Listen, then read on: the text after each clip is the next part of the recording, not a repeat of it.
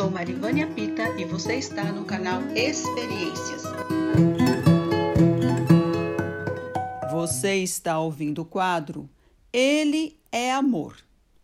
Há um versículo bíblico que diz: O que ouvimos e aprendemos, o que nossos pais nos contaram, não os esconderemos dos nossos filhos.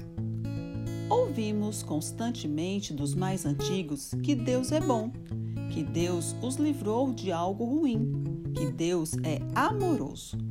Nós também devemos passar para nossos descendentes o quanto Deus é amor. Não precisamos esperar a velhice chegar.